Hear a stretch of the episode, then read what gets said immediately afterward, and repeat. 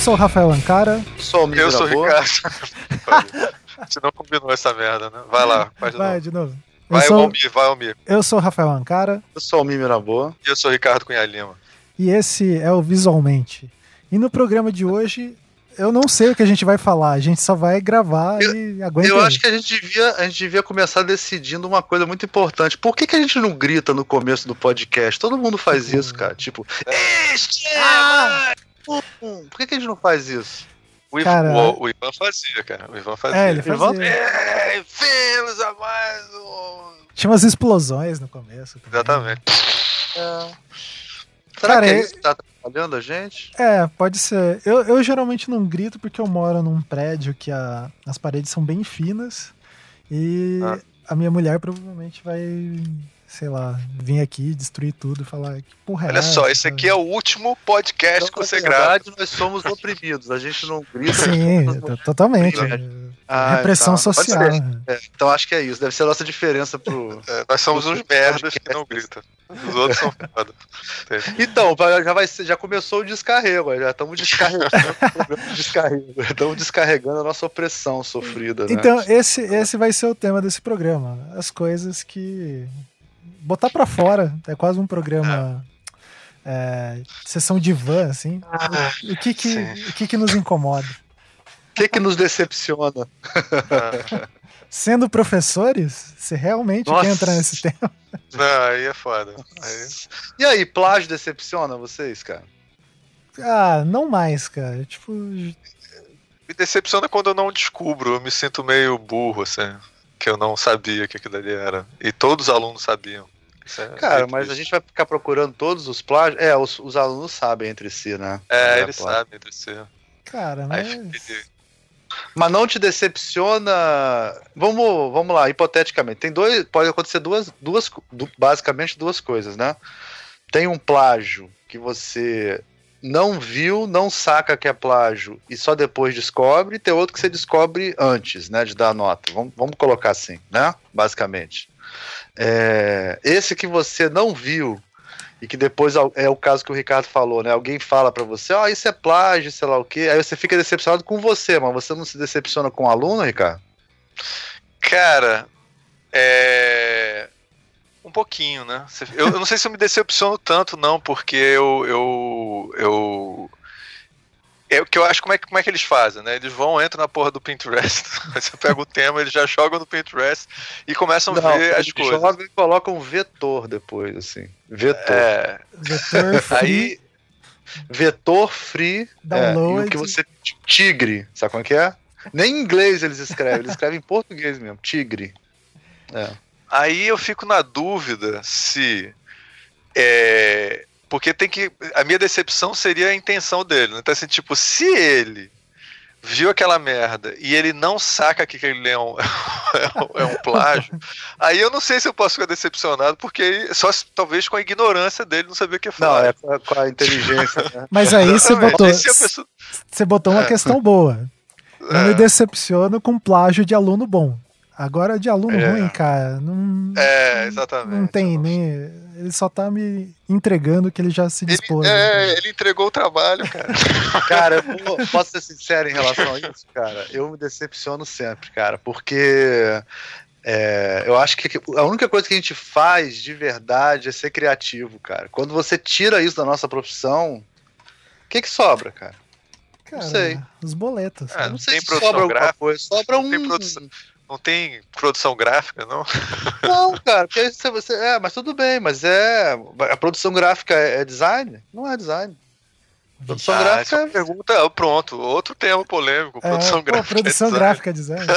É design. Isso que é um cara, é um cara que foi dono de gráfica por anos, nasceu numa gráfica.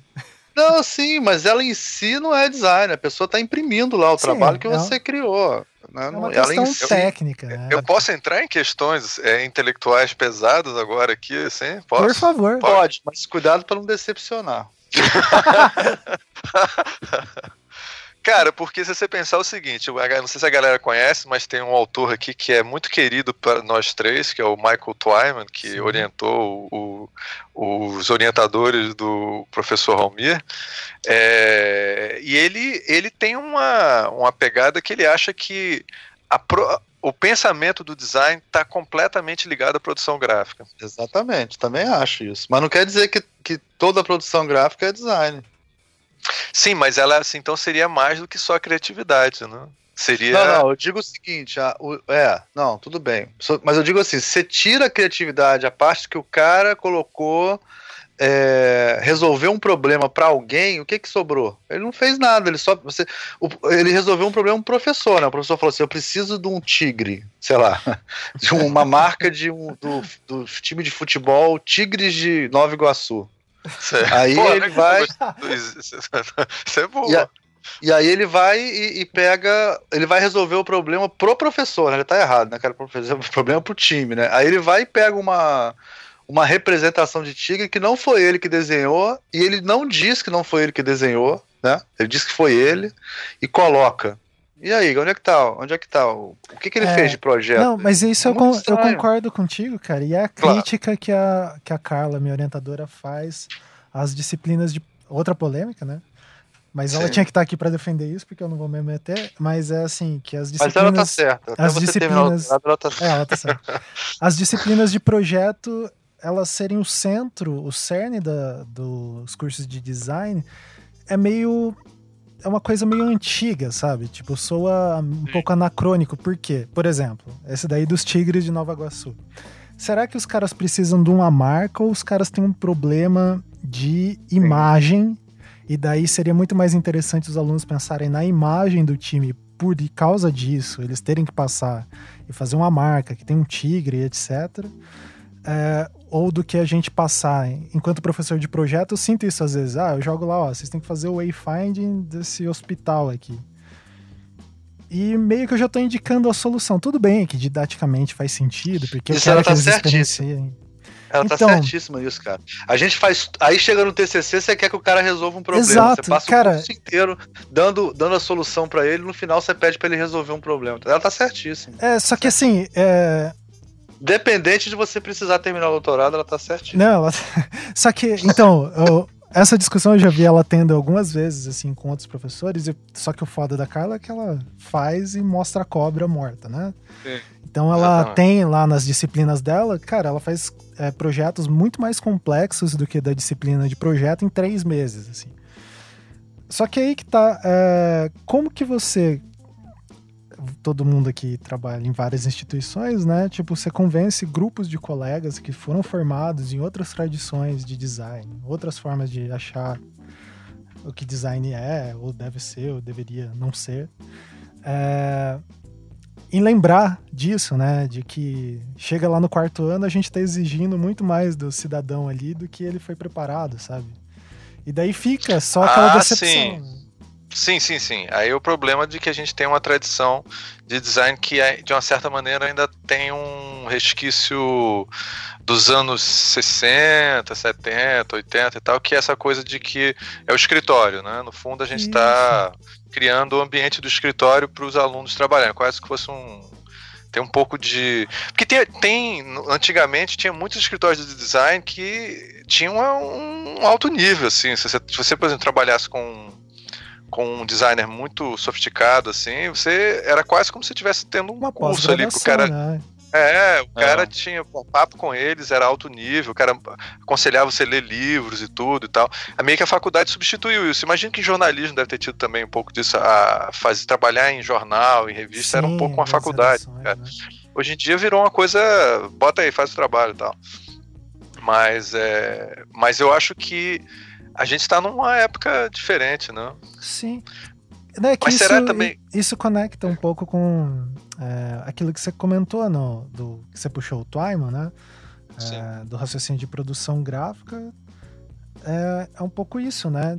É, assim, antigamente, vamos supor, a, a, produção gráfica realmente era um saber técnico muito específico de um certo grupo, e, cara, hoje em dia, você faz um curso daquele linda.com lá, você consegue resolver essas questões. É, mas eu acho que o que. É, tá na verdade, o que o Twyman fala, a, a, visão do Twyman historicamente falando, é, é, é, mais ou menos o seguinte: é que, é que nem o.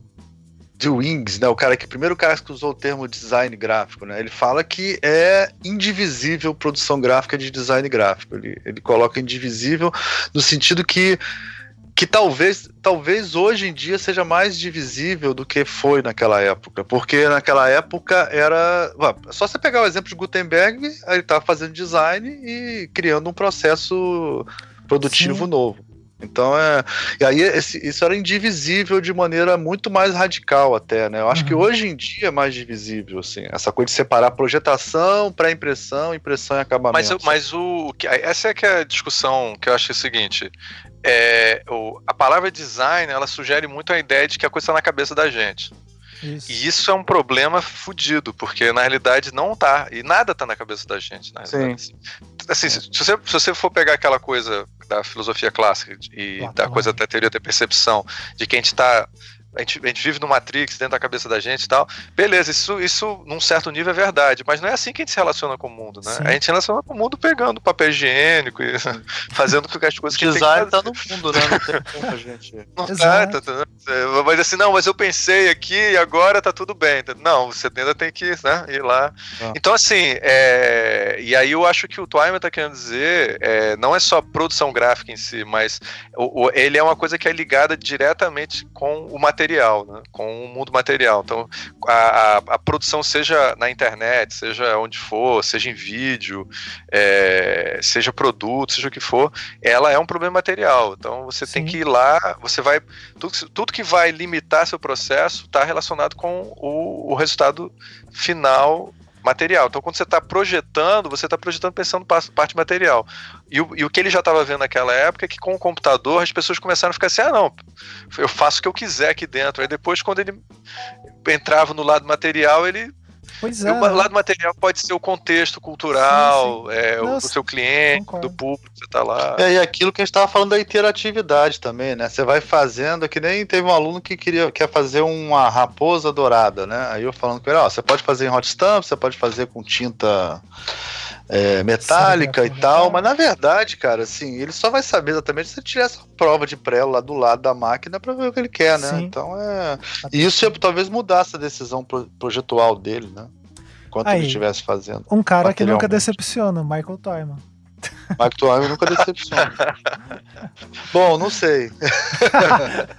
Depende se você foi orientado por ele. É, depende. Eu não As disse histórias que... ele, no li... ele nos livros, nos livros não, não, não, nos artigos ele é ótimo. Não, e é. nunca decepcionar é bom e é ruim, né? Sei lá, né? O coiso nunca decepciona também, né? Você, nunca... é, você sempre, você sempre você sabe sempre que espera o pior e sempre tem o pior. É, né? Sempre tem o pior, né? O, é, a gente fez um programa é, onde a gente comentou bastante sobre, por exemplo, a percepção de design dele. Sim. Eu não fiquei exatamente surpreso quando vi o, pro, o projeto do, do. Sei lá quem chama aquilo, não? O plano de governo. Qual é dele, né? É, PowerPoint dele. Aquele material. Eu não fiquei eu, assim, caralho, que surpresa. Não, não foi. Né? Mas isso é interessante. Eu tava ouvindo aquele podcast Xadrez Verbal, que eu acho que daí o, o Felipe e o Matias lá, tem uma hora que eles estão conversando, daí o Matias fala da, das palavras que a gente tende a achar como uma coisa positiva, né? E nem sempre são, né? Daí ele tava falando é, cordial, tinha uma outra palavra. Ah, é, acho que era magnífico, uma coisa assim. É, dessas palavras que são adjetivas, assim, que a gente usa para coisas boas e dependendo do que a gente tá elogiando, a gente tá elogiando uma coisa terrível, né? Tipo. Sim, sim, é. sim, é verdade. É verdade. É, e a gente usa muito. É, isso aqui é foda quando você, tá, quando você tá dizendo contra. É, aqui no, no, no Rio é, a gente usa assim, sinistro pra uma coisa foda. Sim. Cara, é, é sinistro. sinistro. É a pessoa assim. Eu já várias vezes eu sei pessoas sinistro, de outros lugares assim, sinistro. Sinistro. Aí você, ué, mas como assim sinistro? Você não é bom? Esquisito, né? É foda. Sinistro. Cara, uma decepção também foi o Rio de Janeiro, cara. Puta que pariu, que decepção o Rio de Janeiro. Cara, cara. o Rio. Eu posso. Eu, o, ah, o, Rio de Janeiro conseguiu eu... bater. Conseguiu bater conseguiu bater você aí, cara. Isso, Na esse, é boa. o, esse é um momento, eu acho, que eu, pra, pra eu dar um relato, assim. Eu conheci Sim. o Rio de Janeiro é, já depois de muito velho, com 30 e poucos anos. Cara, velho pra caralho. É, vale pra caralho. E, cara, eu fiquei. é, como que eu posso dizer? Decepcionadamente surpreso, assim. a primeira vez que eu fui aí foi aquela vez que a gente foi. Alguma coisa que era na Tijuca. Posso falar que é Rio de Janeiro e Tijuca? Os tijucanos Claro. acho que não curtem, né? Com certeza. É, é- é super Rio de A gente foi na Tijuca? Eu não lembro onde teve. Sim. Lembra que a gente foi? A gente fez um programa. A gente a fez, gente fez um, programa um que vocês ficaram ao puto com o. Beccari. Foi a primeira vez que eu fui pro Rio. Ah, sim, sim. Cara, sim. eu cresci assistindo Alborguete, Datena, essas coisas, assim. E pra mim, É. o Rio de Janeiro você não pode sair na rua sem um colete à prova de bala, ou então alguma coisa do Ah, tipo. tá. É. Não que eu Aí tenha ficado decepcionado. um Eu não tomei um teve- tiro, senti calor Tomou pra caramba. Não, Cara, nesse dia eu tive uma decepção também, sabia, cara? eu tive a Porque eu decepção. cheguei. Eu cheguei Ah, e vi sim. que o Ivan e o, e o Beccari são baixinhos, cara. decepção. A decepção que eu tive foi, foi quando você falou: não, vamos comer uma costela num churrasco aqui que é foda. Daí a gente chegou Ah, lá, é. era um churrasco de TV de cachorro. Isso eu É. fiquei decepcionado. Boa decepção, né, cara? Mas aquilo é o verdadeiro botequim brasileiro, cara. Mas assim, o Rio, o Rio de Janeiro, cara, é um dos lugares. Foi, foi esse que a gente foi, a gente foi com o Rafa, né? Pra, Isso. pra comer. Isso, É, eu né? acho que você fez um workshop e eu, eu, eu É, fiz uma mesa redonda com o Sayane. É, Foi um N e aí- design, um R design. Foi um R É, design. É, eu É dei um design. workshop de corte de papel, o Rafa deu um, é, um workshop lá foda lá dele, e É, você. É. É. E eu fiz um programa com o Sayane, mais uns, umas, uns escritórios de design novos estavam aparecendo aqui no, no Rio, assim. E apareceu, né? O Sayane, o, pla, o Sim, Sayane porra. tá, O Sayane Porra, tá gigantesco, né? tá gigantesco. Cara, né? quase que a gente comete uma gafe aqui, né? o quê? Falar que o Qual Plau, o Plau apareceu, que é o escritório do Sayane. É, E é, gera um duplo sentido meio bizarro. é. Mas é. O Plau do Sayane apareceu, né? Mas Mas aquele, cara, aque- aquele programa ele foi pro ar, cara? Aquele programa? foi, foi. Tá lá no Anticast. Eu não Cara, lembro o que número programa é. mais deprimente que a gente já gravou. Cara, se a gente gravou um programa deprimente, foi aquele programa. Cara, ele foi Aquele deprimente. Eu preciso contar os bastidores, porque a gente pegou um voo. Assim, eh, naquela época o Anticast viajava bastante. A gente chegou a viajar algumas vezes. Teve uma outra vez que o Beccari e o Ivan vier, foram pro Rio. Fez na Edge, né? Isso, que foi na ESD. Só que os malucos perderam a porra do voo, né? Não lembro por que, Hum. por que questão perderam o voo. E aí, ah, o Ivan já ficou puto e não sei o que, daí os caras. E daí nessa outra vez, eu acho que a gente quase perdeu também por algum atraso de alguém. E daí os caras entraram numa pira de discutir sobre alguma coisa que volta aí o tema que vocês colocaram lá na, na discussão. Era o mesmo tema que os caras passaram o dia inteiro brigando sobre esse tema. Caralho, não acredito. Foi Ah, a que colocou, tecnologia. não, cara. É. Foi o. Foi o. Foi, foi a organização do evento. Isso, Foi É, né? alguém, eu sei que alguém puxou um tema e daí, tipo, Ai, meu daí a hora que eu ouvi isso, eu falei, puta que pariu. E, te- e tiveram várias coisas legais na, na viagem. Uma delas foi que a gente encontrou Elba Ramalho. Ah, Ah, isso aí é muito importante. Muito bom. O Ramalho mora aqui no Rio, né? Eu acho que sim, a gente encontrou ela em Campinas. Mora, mora. Mora aqui, mora. Ela mora aqui no Rio. Mas daí foi Eu deprimente. sempre ela no downtown, assim. por que, que a foi gente... deprimente? Não, porque o te... daí começou uma discussão lá bizarra que não levou a Pô, lugar cara, o pro- terminou o nosso, o nosso, nosso, nossa conclusão no final do programa foi que a gente não deveria trabalhar com design, cara. Foi mais ou menos essa a conclusão. Tu não lembra disso, não? Não, foi, foi no, lá da Tijuca ou na EG? Na No da Tijuca, Tijuca. no fi... Na Tijuca. Da Tijuca, Não, esse da final- Tijuca foi assim. Eu a gente lembro. falou pros, pros alunos assim, ó, se a gente fosse vocês, a gente parava com isso, porque não Ah. vai dar certo. Rolou, Foi tipo rolou, é. isso. Foi No final.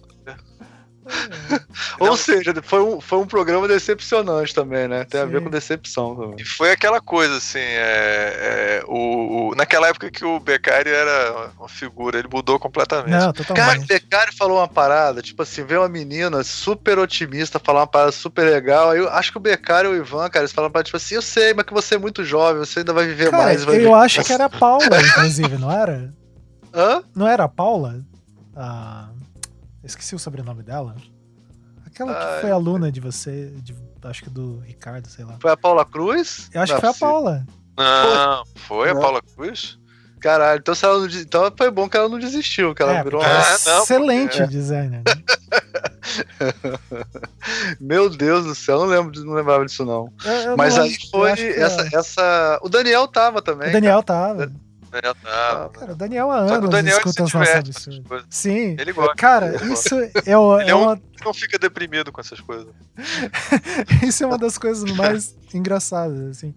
Cara, o Daniel, ele realmente se diverte, tipo, vendo esses extremos, assim, da, das condições humanas. É muito engraçado. Não, cara, o engraçado é o seguinte, a gente achava que a gente polarizava as coisas, né, cara? Mas a gente viu que Não, a gente é amador, a gente né? A gente... É muito amador. Dá pra polarizar muito mais. Sim. Nós somos Mas, então, uma decepção. As outras vezes... Bom, todas as vezes que eu fui no Rio foram muito legais, assim. E essa... É... Não, não fiquei tão decepcionado, assim. Não, as não, outras, não assim, as outras duas vezes foram muito legais também. A que a gente foi no, no Em Rio lá, que eu e o Ricardo a gente deu uma palestra. Foi muito legal. Foi muito legal. E daí a outra vez que eu e o Fabiano a gente foi dar um curso e daí vocês deram um tour com a gente pela, pela cidade. É, mas aí, aí, já não foi Rio de Janeiro, aí foi Barra da Tijuca. É outra, ah, é, é, outra, é outra, é outra cidade. cidade. É outra cidade. É quando é você outra... falou Tijuca, Tijuca é Rio de Janeiro, Barra da Tijuca é, ah, é Barra, outro. É outro. é.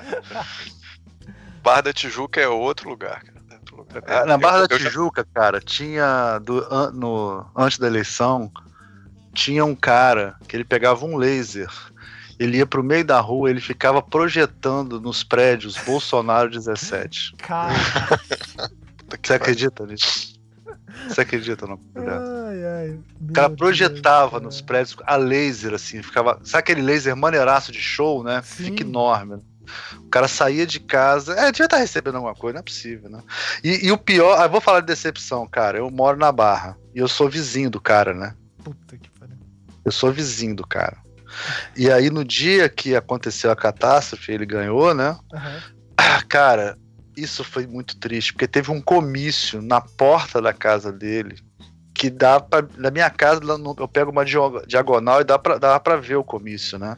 Nem tava tão cheio, o pessoal fala que tinha milhares de pessoas, tinha lá, sei lá, duas mil pessoas, uhum. três mil é, milhares, mas não era uma coisa assim monstruosa. E devia ser a galera que mora ali na, na praia mesmo, que Sim. foi lá, né? Fora os malucos que, né, que vão. Aí o. cara, eu ouvi um discurso do Alexandre Frota, uma hora da manhã. Essa, essa noite eu fiquei sem dormir, eu fui dar aula no dia seguinte sem dormir, cara. Uma hora da manhã, o Alexandre Frota falando mal do Lula, cara. Cara, isso aí eu não consegui mais dormir depois dessa porra, cara. Foi foda. Porque era tipo assim, um lixo humano falando de um cara. Sabe como é que é?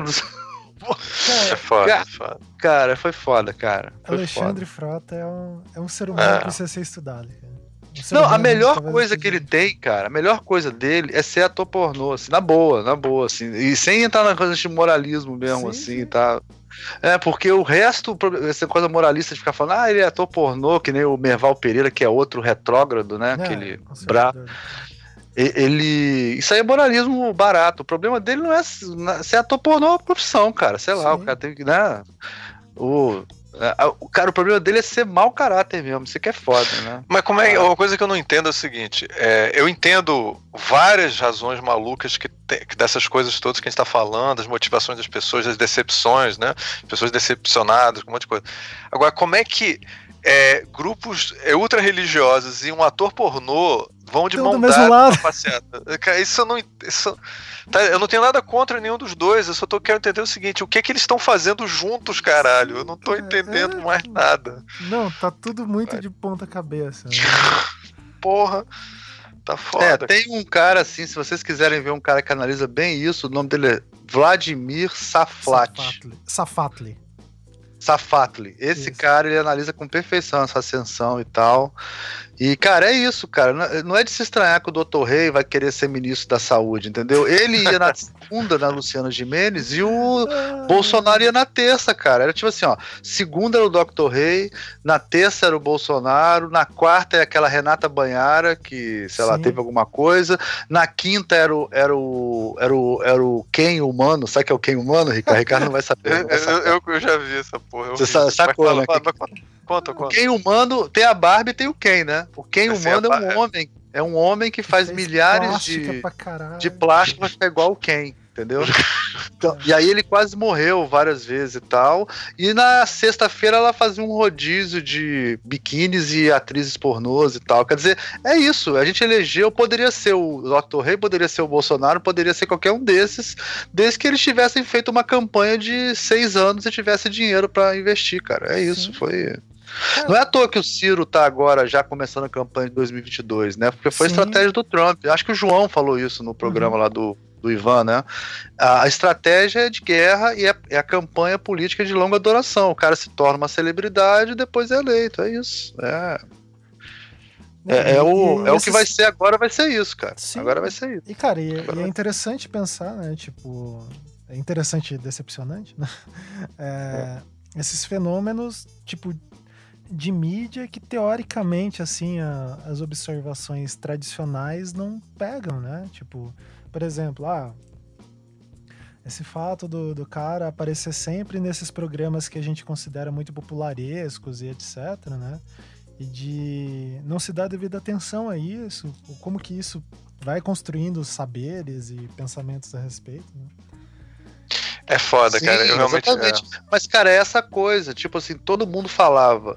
Se o Silvio Santos for. É, vocês são mais novos, vocês não vão lembrar disso, talvez. O Ricardo eu, lembro, eu lembro, eu lembro, Silvio Santos. Dele é. se candidatar. Você, você lembra qual era o argumento por que, que ele ia ganhar?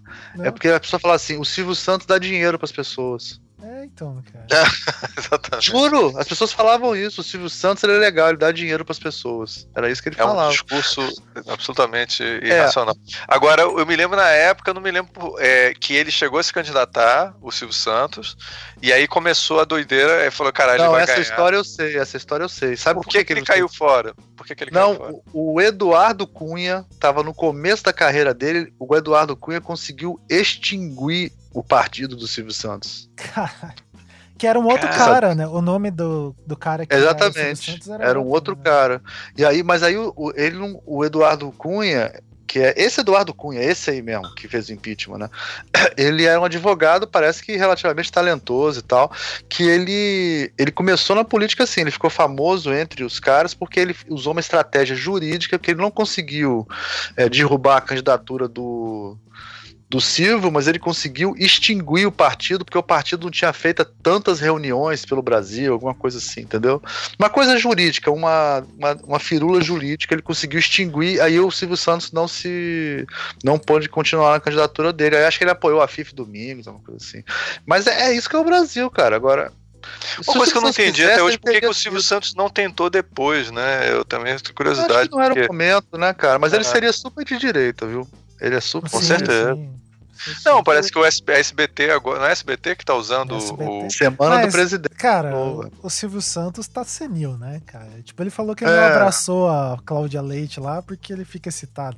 Tipo. É, ele virou. Ele podia perder, tem um problema de incontinência é. na hora, assim. É. é. Mas ele é, é, como diria a Regina Duarte, né? É o nosso pai que era machista, misógino e homofóbico. A gente não deixava de amar ele, né? Tipo, ela, ela defendendo por que ela ia votar no Bolsonaro. Ah, o Bolsonaro é tipo meu pai, que era assim, sei lá o quê. Puta que pariu, a Regina cara. Duarte, é... cara, ela é uma. Não, isso eu quero falar. É uma pecuarista falar, gigantesca. É, assim. Eu trabalhei gigantesca. nesse setor durante anos. Gigantesca. Cara, ela investiu. É monstruoso. Acho que o Antônio assim. Fagundes também, né? Os dois, né? Mas só que o Antônio Fagundes é de esquerda, ele é inclusive comunista. O Antônio assim, Fagundes então. tem muito investimento, ele é mais na linha do Marcos Palmeira, sabe? De, que tem ah, os negócios, eco sustentável. Agora a Regina Duarte, o marido dela, cara, eram bagulhos tipo, de comprar é. metade de estado, sabe? Terraça é. de. A, a, Ana Maria Braga tem uma, ra... é, tem uma linhagem de boi com o nome dela, chama Sexy Brahman. Tem. Como é que é o nome? É Brahman Sexy, é uma marca de. Brahman, Brahman é uma raça de boi lá, tipo, que é Que deve ser da Índia, né? Não, é uma mistura Índia. de zebu com alguma coisa. Eu não, não o zebu é indiano, né? Não, o zebu, zebu é, é indiano, mas ele é é tipo é criado pelos americanos para ser um boi, ele é um boi maior assim e ele fica pronto para abate muito mais cedo. E é, é resistente, né? Deve isso. ser essa coisa.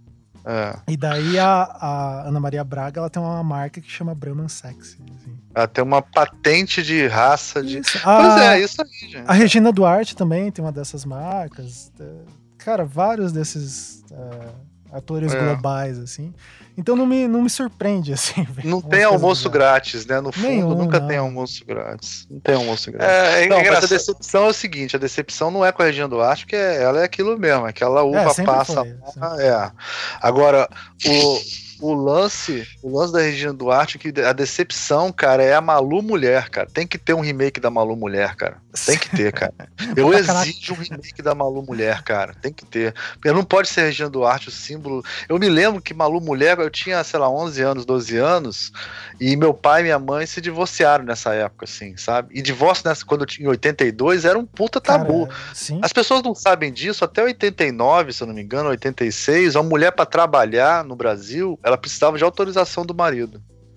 Pra pedir passaporte, né? Uma parada assim. É. Não, autorização, porque ele era tipo, ele tinha uma prerrogativa sobre a mulher que ela só poderia trabalhar se tivesse autorização do marido. E se o marido, se a mulher encontra o marido traindo ele e ela mata o marido, é homicídio duplamente qualificado. Se um homem encontra a mulher traindo e mata a mulher, isso até 89 foi assim, tá?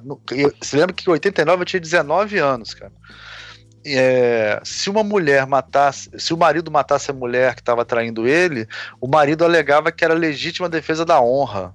Caramba. E aí não era considerado. Isso eu me lembro bem. E então era muito normal os caras matarem as mulheres e depois dizer que foi a honra, foi ferida e sei lá o que. Quer dizer, é isso que a gente tá. Tá, tá então, tá, tá é que absurdo, ver de né? novo. Tipo, constitucionalmente é. tinha previsão legal para é, os absurdos. A, mulher mas a mulher, a, a, mulher constitucionalmente era uma categoria inferior. Você tinha várias coisas que eram assim, entendeu? E, é, então é uma questão de, de, mentalidades, né, cara? São, eram mentalidades que se foram, né? E são mentalidades que não se foram, mas não morreram, né? Estão aí, né? Estão aí. cara, você. Fala. Não, é que o Almir tava falando que daí seus pais se separaram nessa época e a, o tipo Malu Mulher era meio que Pô, o símbolo disso, eu me lembro que, que eu me agarrei. das mulheres, né? Dos anos Isso, 90. É. Era um exemplo uma mulher se separar porque, entendeu? Era, era um exemplo. Agora, pra você ver onde é que ela. Como é que ela. É, Desvirtuou. Decepcionou, né? né? Desvirtuou, né? né? Decepção. É, aí, aí o que eu, eu vou falar uma coisa que eu tinha, a gente tinha até falado com o Almir sobre. Eu tinha falado sobre isso essa semana. Eles têm que ficar meio decepcionado com a gente também, viu, cara? Porque como é que a gente se iludiu de achar, cara, que Sim. as coisas tinham. Até, assim, a gente tá aqui, porra, querendo que o mundo mude, que seja melhor, mas achar que as pessoas que estavam dizendo que oh, o mundo tá mudando, estavam querendo isso mesmo, cara. Isso foi. A, a gente chegou. Foi teve um momento que a gente começou a acreditar. Né? Uma é. ingenuidade fodida, cara. É que achar que a gente não tava mais nos anos 80. A gente ainda tá nos anos 80, cara. A gente tá, as pessoas estão com saudade dos anos 80. Cara, isso que é engraçado, né? É porque assim, é, eu nasci em 85, né? Então eu não vivi é, da maneira tipo que vocês viveram, assim, que deve ter afetado a construção até do, a gente é vocês velho. Né? Não, não de, de velhice, mas das, das gerações mesmo, assim, né? E daí, por exemplo, eu, eu cresci, a minha juventude foi sempre num, num. Cara, eu nasci em 94, tinha 10 anos. Quando começa a ter dinheiro estável, eu vivi a maior parte da minha vida sem eu ficar aquela. dinheiro mudando, né? Sim. Tipo, Sim. Comecei a trabalhar, eu recebi, sabia que o meu salário ia dar exatamente para pagar as contas que eu tinha. E até hoje é quase assim, né? Então, é, cara, é totalmente diferente. O meu pai, ele, eu, eu vejo, assim, nas questões de raciocínio, ou então das coisas que ele fica brigando que eu, que eu não, não penso, assim. é, do desespero dele, que foi um cara que se construiu e construiu família numa época que, sei lá, você ganhava o dinheiro de manhã, à noite você não sabia se ia conseguir comprar as mesmas coisas. Mas aí que tá, cara. Sabe o que, que se falava na gráfica disso, por hum. exemplo? O cara falava assim: ah, na época da ditadura era melhor. Eu falo, por que, cara? Você tá maluco? Você não podia nem sair na rua. É, Aí ele falava assim: não, cara, mas tinha dissídio todo mês. Então todo mês eu ganhava mais dinheiro e eu fazia uma compra no começo do mês. Cara, então é isso. Quer dizer, eles acham que aumentar todo mês o salário é, é melhor ilusão, do que aumentar nunca. É ilusão virtual. Porque né? não tem inflação. É muito doido, cara. É, essas, tudo isso é muito doido. Assim. É haja educação mesmo. É Sim. foda. Né? Não, é, por exemplo, tinha uma coisa que era o overnight, né? Que você isso, ia, botava e, dinheiro na aplicava dinheiro e tal. Aí as pessoas assim, cara, mas eu, a gente conseguia pegar pegava overnight e era super legal. Puta que pariu, quer dizer, como é que. Não tem é noção do custo que isso tem, isso, né? É, o custo alguém me fodendo aqui, mas. Isso bem e tal. Não, realmente, você, você aprendia a lidar não, com isso, mas é como você. Você tá se fudendo coisa... menos. Agora, quem é pop tá se fudendo é. muito. É, é, quem não tá no overnight tá se fudendo. Quem tá no overnight tá se fudendo. Quem não tá no overnight tava se fudendo demais, cara. Era um ah, negócio assim. Bom, aproveitando é, que a gente tá nos anos 80, eu quero puxar uma coisa. É... músicos que decepcionaram vocês nesse contexto, músicos brasileiros. Teve alguma decepção? Músico brasileiro? Tipo, Lobão. Oh. Lobão é uma decepção para vocês? Cara, Lobão. O Lobão, ele gravou um dos melhores discos da história do rock brasileiro. Eu colocaria entre os 10 que é que é aquele que tem Vida Louca Vida. Eu acho que é o nome é Vida Louca Vida mesmo. Vida Bandida, não? Ah. O, não, Vida Bandida tem, é depois desse. O que tem Me Chama lá? Não, é o que ele grava com, com os caras de rock pesado, assim. E. Com aqueles caras da. Como é que chama? Do. É o Vida Bandida, de 87. Deixa eu ver aqui. É, que tem Vida Bandida, da Natureza dos é. Vida Bandida. Cara, eu acho que foi o primeiro disco Vida Louca Vida, esse mesmo, é. esse mesmo. Não, esse é, um, é uma super produção, é super bem tocado, cara. E esse disco tem o Marcelo Susequinde, tem o. tocando pra caralho, pra caralho, entendeu?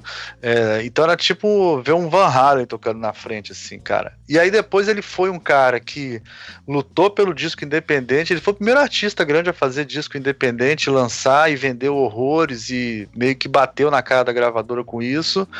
Mas, cara, eu, eu, eu acho que ele é uma decepção pelo seguinte.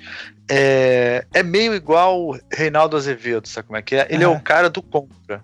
Então, se alguém tá, no, tá em alguma posição, ele é do contra. Ele cantou Lula lá no Faustão.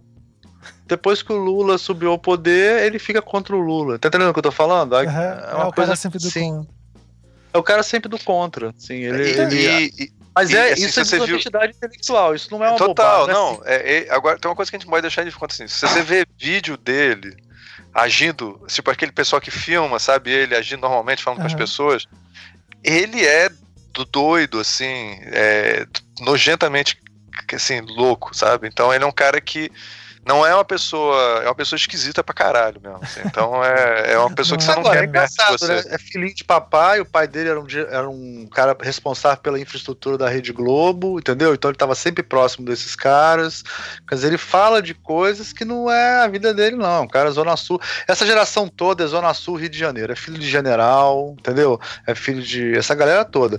Os de esquerda são tipo o Frejá, que o pai dele foi um deputado que foi caçado, né? Uhum. Inclusive.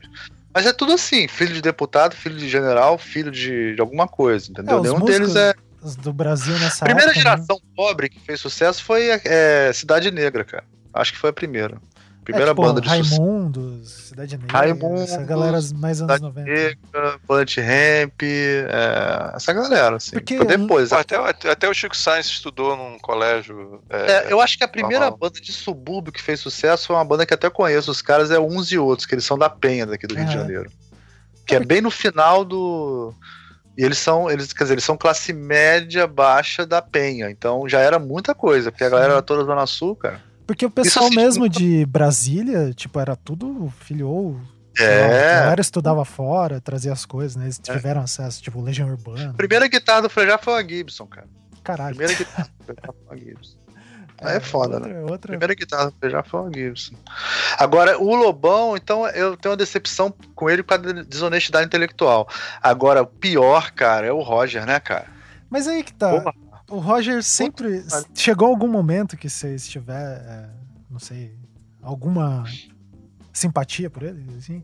Eu, eu nunca curti o som, não, cara, mas ele, ele é. Mas, cara, mas é porque você já era ele é, mais ele é mais escroto, cara. A, a ele é mais geração, a, cara, o Traje Rigor era um negócio assim era a música da, era o tipo rock quando você é garoto é, pequeno. Foi, foi a banda que, to, que, sei lá, as 12, ela e Kid Abelha eram as 12 músicas que fizeram sucesso, né? Caralho. Do primeiro disco, né? Todos é, você ouvia aquilo, porra, era a, coisa, era a melhor coisa do mundo. Não, mas eu acho o Roger, não é nem por isso não, Ricardo, porque também o som era, eu toquei muitas músicas dele, sei lá o quê, mas é, é o nível dele, sabe como é que é? Ele é muito baixo nível, cara. Sim, ele é sim. é muito baixo nível. Ele é moralista, reacionário reacionário, escroto pra caralho. O Lobão ainda tem um vernizinho, assim, sabe como é que é?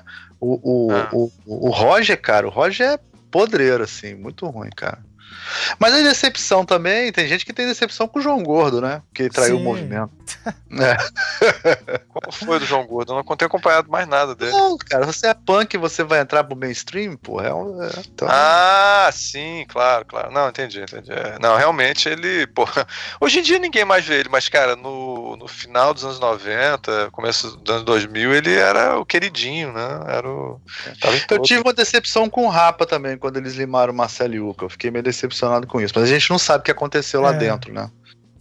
Eu tive uma, meio que decepção com isso, assim, que é, achei uma parada estranha, assim. Você vê que Paralamas não fez isso, né? E banda de rock, cara, é uma parada que é tipo são seus irmãos, né? Você monta uma banda de rock com 15 anos de idade. É, você sabe uma coisa que eu fiquei pensando agora, você falou disso, porque hoje à tarde eu, vi que estavam disponibilizando um documentário sobre o Shepard Fairey, o cara que fez, a, fez o cartaz do Obama, né? Uhum. Aquele famoso cartaz lá.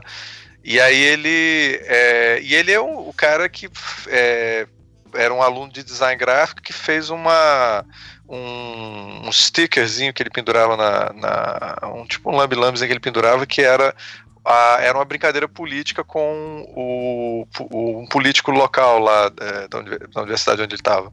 E ele parecia com o André Giant, que é um lutador de luta livre. E aí ele começou a sacanear ele. Obey eu, Giant, né? É exatamente. O, o slogan é Obey Giant. e aí esse cara que tava fazendo essa coisa completamente assim, era tipo a representação da época, da rebeldia, um garoto todo é, classe média, certinho, que aí tava querendo quebrar o sistema, ouvindo Sex Pistols e tal.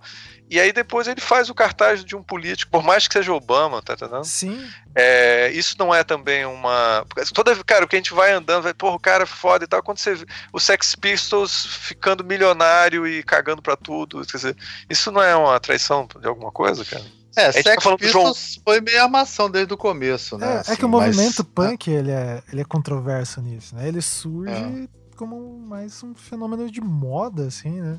Que cola nele ah, essa imagem. Não de... necessariamente, quer dizer, se você olhar o seguinte, eles eram, assim, aí vamos lá, eles eram uns garotos fudidos mesmo, lá da, é, que os ingleses chamam de working class, Sim. e aí eles, porra, eles estavam contando as histórias de quando você vive na merda completa. Eles são working class, mas o vocalista foi escolhido a dedo. Ele era um cara que ficava cuspindo nas pessoas no metrô e o produtor botou ele na parada. Foi uma parada assim, não foi.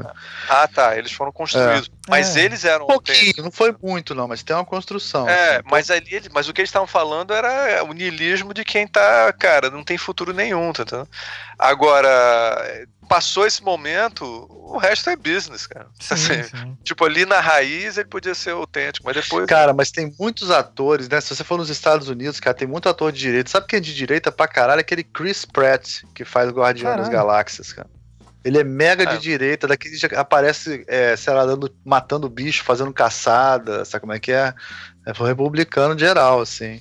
Abraçando o, o Trump, né? Não sei se ele abraçou o Trump, mas ele é tipo aquele americano típico que acha que é, usar arma é liberdade. Pronto, então lá. vamos falar de decepção mesmo, cara. É. E o, o, o, rapper que acha que é Deus, cara? O. O que apoiou lá o Obama? O. Não, o, o, o, ele que disse, inclusive, que o, o começou a. Ele, como um homem negro, começou a criticar é, a escravidão nos Estados Unidos. Não, é, é esse mesmo, cara. É o, é o marido das Kardashians, né? Exatamente, porra. Putz, não sei. Caralho, é cara, você que, é o cara, você que é o cara mais jovem. É, é Kardashian ou Kardashian, Ricardo? É... Kardashians, Kardashian. Kardashians? Não, Kardashian. não sei, é. não sei. É, sei. Deixa eu ver aqui. Ah, o Kanye West, né? Kanye, Kanye West. É. Então, esse cara, ele tem a cara antipática pra caralho já. É, esse cara é né? Enfim. Mas ele se acha o foda da parada, né? Ele é um... É, mas ele não, é um cara. Ele é um cara. Ele, mas ele é um cara, por exemplo, que agora tá defendendo o Trump. É, é. E, e tá dizendo que ele não quer se identificar mais nada com a cultura negra americana, com o é, movimento. Mas... Acha que começou a fazer uma. Aí você não sabe até que ponto ele é completamente maluco mesmo, ou ele tá fazendo mais uma jogada de marketing para se manter na mídia, fazendo. É... Né? Está numa época muito escrota. Tá Gente, escrevi Kardashians aqui, existe um, um chance é, de, de Mas não precisa disso não, cara. A, a Kardashian, ela tem um, ela com outro rapper antes tem um filme pornô caseiro dela. É, foi assim que ela, é, foi a galera do, do sex tapes, né, que foi cara, foram pra mídia por causa do sex tapes. É, né? Exatamente. Toda uma, uma geração aí. É, é, Os anos 2000. Tava, tava, é, na virada do século já estava é, prevendo a, o século. É, pode ser que o, o Frota, então, seja um um, um visionário. Visionário, né, pioneiro, né, Todo pioneiro, mundo vai fazer acho, né? no futuro. Quer dizer, é, a pessoa, na verdade, a Ediora estava errada. Né? No futuro, todo mundo vai ser ator pornô por 15 minutos. Exatamente. todo mundo vai ser ator pornô por 15 minutos. Essa é uma Agora, boa. decepção também, cara. E decepção com designers? Eu tenho um decepção. Vixe, então bota aí. E ele está aqui nessa conversa. Caralho. Faz parte do Anticast. Não, mentira.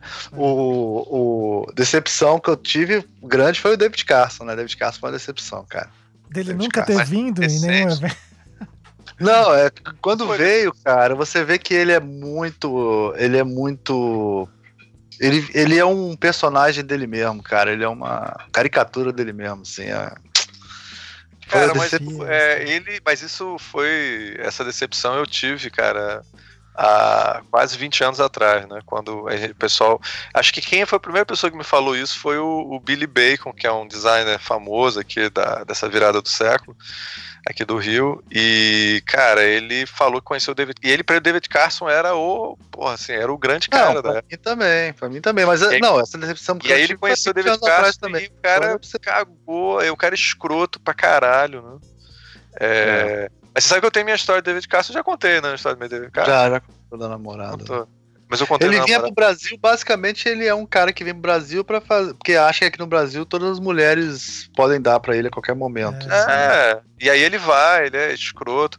A, a, lenda é que ele, porra, ele, ele pede uma puta, o New York Times e um whisky. Essa é a exigência mínima para ele começar o dia, assim. Então, Caralho, é o cara é toscão, bicho. Agora, e outra é decepção também foi o, o Frascara também, foi uma decepção também. Eu, lá no Cid.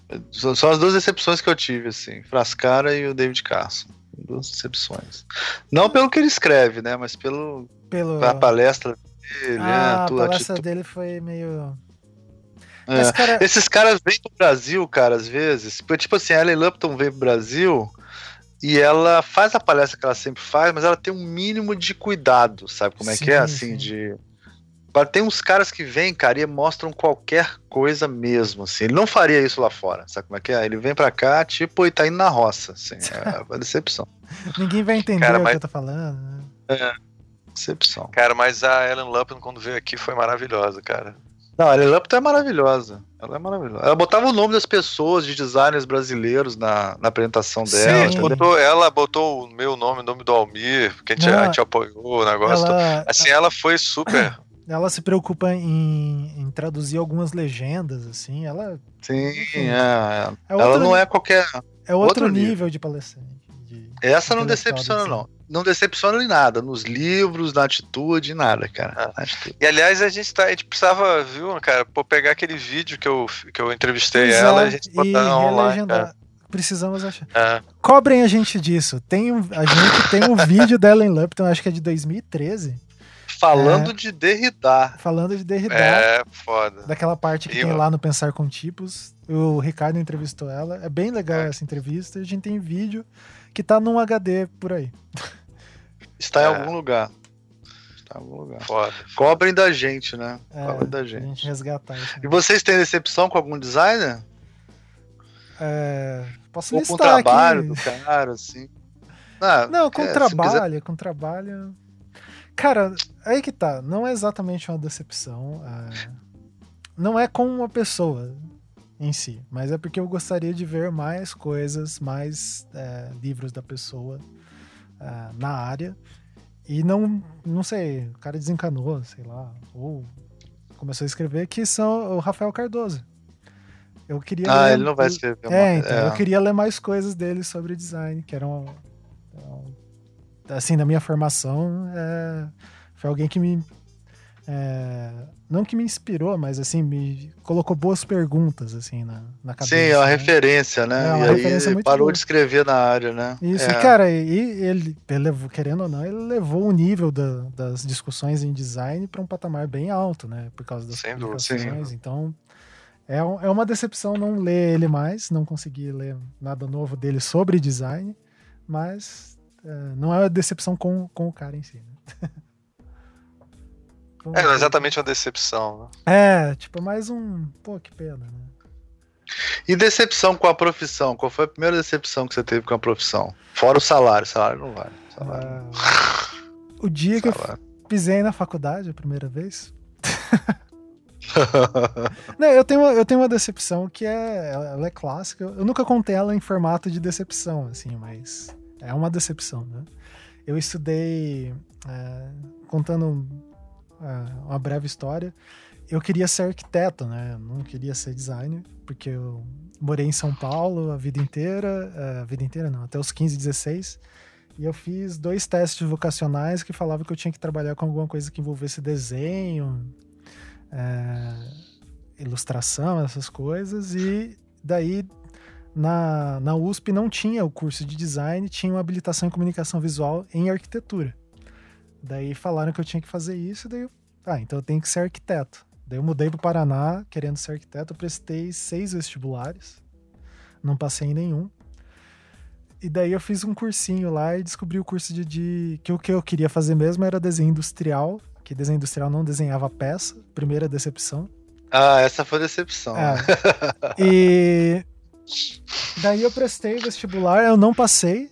E daí eu falei, ah, tô com quase 20, 20 anos, não vou conseguir. Daí eu comecei a trabalhar e entrei na universidade é, privada. É, daí fui trabalhando e estudando até quando eu aguentei. Daí eu sempre quis estudar na estadual lá de, de Londrina, na UEL. E daí eu fiz o vestibular de transferência, que a minha mulher insistiu muito na época, minha namorada. E daí eu passei. E daí no primeiro dia de aula, a decepção foi. Eu cheguei uh, na sala de aula 7h10, que era a, aula, a hora que começava a aula. Não tinha ninguém na sala. Daí deu umas 7h40, quase 8 horas, o professor chegou, que era um cara baixinho, cabelo branco assim. O cara entrou, encheu a lousa uh, com uns xerox que ele tinha de uma coisa datilografada, assim, da década, da década de 70, sabe? Encheu a lousa, acendeu um cigarro e ficou na porta. Daí ele olhou pra minha cara e ele falou: Você sabe onde você tá? Daí eu falei: Eu tô na UEL, eu sou aluno de transferência e tal. Daí ele falou: Ah, tá, então você não sabe ainda da tua turma, né? Daí eu não, aula não é agora? Não, isso daqui é aula. Vocês vão copiar aí, mas a tua turma chega lá por nove e meia.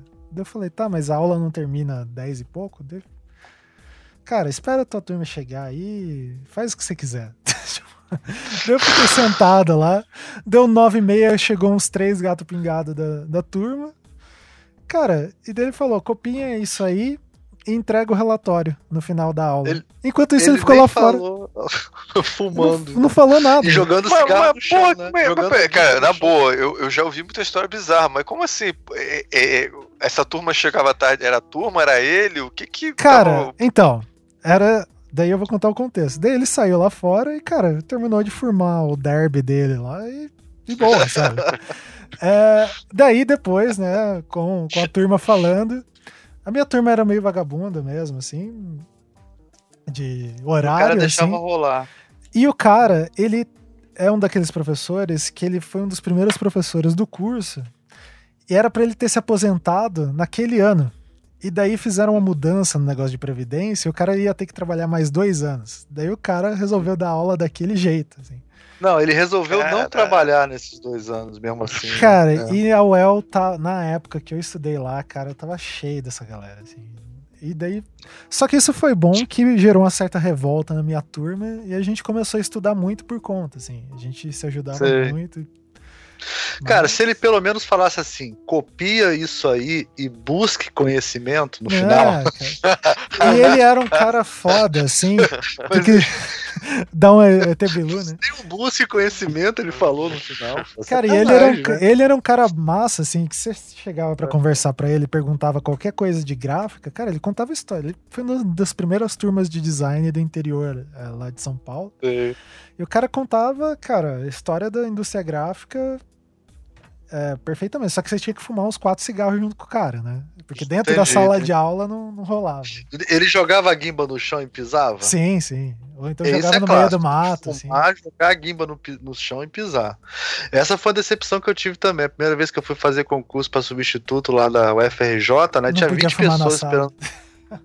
Não, não, aí o cara chegou para chamar a gente, porque aí eu passei, né, e tal, aí ele chamava, ele chegava na porta assim, puxava os garfos e Aí jogava no chão, pisava, próximo. Cara, no chão, assim, no corredor da parada, assim. Eu falei, caralho, a Federal do Rio de Janeiro. É, mano. Não, então, e cara, eu, pra mim, a UEL era tipo, porra, aqui sai. Porra, ah. é uma universidade estadual. Eu, eu tenho né? uma decepção pra falar, mas ela é bem babaca, cara. Não sei se eu falo, não, cara. é, Fala vai, aí, não vai, vai, ninguém vai estranhar. Primeiro, Ricardo, que a sua vai ser mais babaca que a minha, aí eu posso Talvez cara, eu morra eu, eu, A minha decepção, cara, com o design. Ou com o ensino de design, quando foi aluno. É, pra mim, eu, assim, como eu sempre só vivi nesse mundo, nunca. Eu não sei como é que são os outros mundos, assim, eu, eu, eu sempre vivi. Acho que a, a decepção que eu tive, cara, foi. É, foi um pouco quando eu cheguei aqui no Rio porque você fica na expectativa que o. Eu acho que o Rio de Janeiro vai ser aquela coisa toda. E chegou aqui, cara, assim, a, a, as, as, tinha muita coisa ruim, cara. Muita, muita aula ruim, muita. muita é, assim, muita, muita, assim, tinha muita coisa boa, mas tinha muita coisa ruim, sabe? Você assim, achava fica... que era o berço do design, né? É, por exemplo, quando eu cheguei no Rio, cara, né? É, não sei, não mas achava que era o berço o meu design, também, só... o meu também ia ser, o meu ia ser era, assim. Sabe o que me decepcionou no Rio, cara? É que eu foi super deprê chegar no Rio. Assim, você chegava aqui no Rio e aí uma coisa que eu achava estranhíssima, quando você chegava na praia, você as pessoas ficavam malhando sem parar na praia, cara. Eu achava aquilo bizarro, assim. Eu achava a coisa mais Aí você bizarra. se decepcionou com você mesmo quando você tirou a camisa. Né? Não, mas isso. Não, porque, cara, porque no Nordeste as coisas são muito mais tranquilas, as pessoas andam de sandália. Não é essa coisa assim, meio. Cara, esse tempo que você vê. Era uma coisa meio, meio assim. Essa, é, coxinha anos 80, pessoal malhando, é não era essa coisa, não é, cara, era muito estranho para mim, assim, era um mundo todo sendo aqui no Rio naquela época andar de sandália era, você era porra louca. Não, não, aqui no Rio nego anda bem à vontade, sim, Ricardo, não é Hoje assim em dia, naquela época menos, cara. É, menos. não, sempre era, não, comparação com São Paulo, 90, com Curitiba, 96, não. por aí. É. É, não, Bom, assim, não, sei, não, é, é, não é, é que é diferente, cara. É porque tem uma coisa de você andar de bermuda e de, e de é, sandália havaiana. Se você andar de sandália, sandália mesmo, como às vezes o pessoal andava no Nordeste, sandália de sandália você é maluco, você é. é ah, entendi. entendi. Tá tem que ser, tem um estilo, né? Tem um estilo. É uma coisa. É, e, e, claro, o preconceito com o nordestino é uma coisa também que. Eu, isso foi uma grande decepção, assim, que na universidade tinha muito preconceito com o nordestino. Cara. Isso para mim foi, foi impressionante. Eu imaginava que as pessoas fossem um pouquinho é, menos babacas, assim, e era muito grande. Elogio que o pessoal fazia assim, pô, você nem parece nordestino. É, o pessoal já tá me elogiando, assim. Sei, isso foi, assim. É... Mas, cara, como eu sempre vivi no design, eu já sabia que as merdas eram do jeito que eram. Então eu não me. não cheguei a me decepcionar pra caralho. É, é você, come, você começou a tua trajetória de estudo, você, você não fez design, né? Você não queria. Fez arquitetura também, né? Fez arquitetura. Ah. É, e, então, e ser, ser designer não é uma decepção pra você? Não, não. Eu, eu, ó, uma decepção talvez seja comigo mesmo, eu, quando eu era comigo quando eu era pequeno. Né? Quando você é pequeno, o que, é que vocês queriam fazer quando era pequeno? O que, é que você Astronauta. O que, qual era o sonho? Cara, eu queria ser astronauta, mas se eu queria... fosse astronauta, hoje em dia eu seria ministro da tecnologia, ah, né? É. De repente. eu queria ser astronauta. Eu queria ser bombeiro, eu ia ser o Daciolo, derrubando a estátua é. da van. Você ia ser graça, glória a Deus. Glória a Deus. É. Eu, eu, quando era pequeno, eu queria ser cientista louco. Não sei porquê, coisa de criança muito pequena. E depois eu queria ser desenhista em quadrinho. Não fui nenhum dos dois, cara. Então, assim, quer dizer, até ah, chegou perto, chegou perto. Cheguei bem perto, assim. Mas eu não ser desenhista em quadrinho, para mim, se eu voltasse no tempo e dissesse pra mim que eu não, não era só desenhista em quadrinho, ia ficar super decepcionado comigo mesmo, que era a coisa que eu mais queria fazer, assim. Viver só de quadrinho. Ficou meio decepcionado comigo que ele não queria que eu trabalhasse com gráfico, ele queria que eu fosse músico. Ou qualquer coisa ligada à arte, assim. Porra. Ah, você também. Ah, mas você chegou Porra. a trabalhar. Você chegou. Trabalhei, mas ele achava uma perda de tempo eu ficar trabalhando na gráfica, estudando essas porra, mexendo no computador. Porque eu fui um dos primeiros a comprar Mac, né? Uhum. Essas coisas, né? Pra Quer dizer, eu não, a gráfica, né? Então eu acabei virando meio que um consultor dessa parada nos é. anos 90, assim, final dos mas, é, mas meu pai ficava puto com isso. Ele falava, pô, essa merda, essa mão suja do caralho, ficar fedendo aqui nessa porcaria virando noite, porque você não vai tocar, porra. Melhor, vai ser feliz. Então, foi decepção. Mas eu tive um pouco de decepção no mestrado, cara. No mestrado e no doutorado também um pouco, assim. Porque eu achava assim, cara, só entra no mestrado os melhores dos melhores, né? Tipo assim, eu achava. Ah, ah essa ingenuidade eu não tive, não. Cara, eu achava. Isso é uma mensagem boa para os nossos ouvintes, cara. Assim, acreditem em vocês, busquem o conhecimento. Ah. Porque eu, cara, eu falava assim, cara, se eu sou o melhor aluno, digamos que eu seja o melhor aluno, né? Lá só tem melhores alunos.